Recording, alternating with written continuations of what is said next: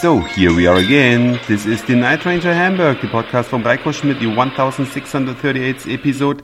I'm glad that you are back and I'm very happy that I now arrived in Silicon Valley. Aber jetzt geht's auf Deutsch weiter, soll ja nicht zu anstrengend werden für die Hörerinnen und Hörer. Ich bin also aus New York weitergereist, um hier an der Westküste den zweiten Teil meines Urlaubs zu verbringen wohne hier bei Freunden, die ich von ganz, ganz früher kenne. Die kommen nämlich aus der gleichen Stadt, aus der ich komme, aber mehr Privates will ich euch gar nicht erzählen, um euch damit nicht zu langweilen. Was macht man so am letzten Tag in New York City? Wenn man um 16.30 Uhr Ortszeit fliegt, das heißt also um 15.30 Uhr am Flughafen sein möchte, natürlich da auch noch ein bisschen Zeit benötigt, um dahin zu gelangen, dann hat man ja nur einen halben Tag Zeit. Und während ich vielleicht bei meinem letzten USA-Aufenthalt diesen halben Tag genutzt hätte, nochmal in die Fifth Avenue, nochmal auf den Broadway, nochmal hier und dort und überall hin, habe ich gedacht, nein, wozu eigentlich? Hast du ja schon gesehen und deswegen einfach mal in den Central Park gesetzt. Diese große grüne Lunge, die sich in New York City befindet, in Manhattan, um genau zu sein. Das ist ja der berühmte Stadtteil, den alle immer mit New York gleichsetzen. Dabei ist New York wesentlich größer als nur dieser Stadtteil.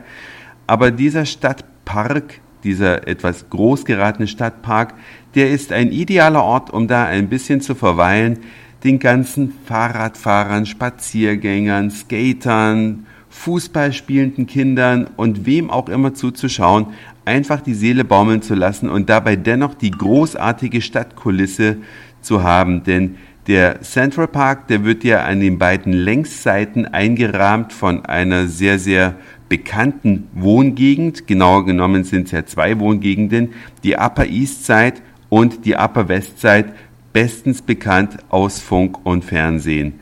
Das ist auf jeden Fall etwas, was man bei einem New York-Besuch einplanen sollte. Einfach mal einen halben Tag durch den Park laufen und eben nicht die typischen Touristenattraktionen einfach nur abhaken, sondern gemütlich mitten in der Großstadt zu sein und dennoch die Seele ein bisschen auszuruhen. Und wenn man dann zurückläuft, dann kann man sich entscheiden, ob man dann die Upper East Side oder die Upper West Side zurückläuft. Ich habe mich für die Upper West Side entschieden, wunderschöne Apartmenthäuser und habe mir die Lobbys angeschaut. Sagt man eigentlich Lobbys? Ich weiß gar nicht, was der Plural von den Eingangssituationen dieser Häuser ist. Auf jeden Fall prächtig dekorierte, gestaltete Eingänge mit einer Rezeption natürlich, mit dem einen oder anderen bequemen breiten Ledersofa, schönen Blumen, alles wunderbar gemacht und das erwartet man gar nicht immer so unbedingt in New York City. Man sollte also auch mal die Kleinigkeiten anschauen. Es gibt im Internet genügend Seiten, die zeigen, was man off the beaten path, so heißt das wohl, also außerhalb der eingetrampelten Pfade in New York sich alles anschauen kann. Ich kann euch da auch empfehlen, den Pocket Guide zu benutzen. Das ist eine App fürs iPhone. Da kann man, wenn man im Internet geschickt googelt und die notwendigen Codes herausfindet, sich auch kostenfreie Informationen draufladen als In-App-Kauf gewissermaßen.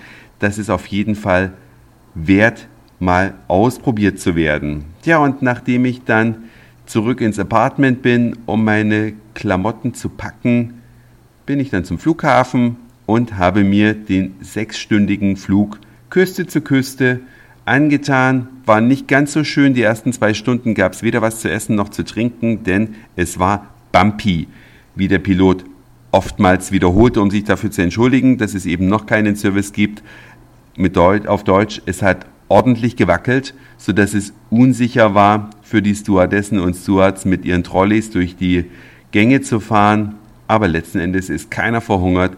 Und nach sechs Stunden, 45 Minuten zu früh sind wir dann in San Francisco gelandet. Das war's für heute. Dankeschön fürs Zuhören, für den Speicherplatz auf euren Geräten. Ich sag Moin, Mahlzeit oder guten Abend, je nachdem, wann ihr mich hier gerade gehört habt. Und vielleicht hören wir uns schon morgen wieder. Euer Reiko.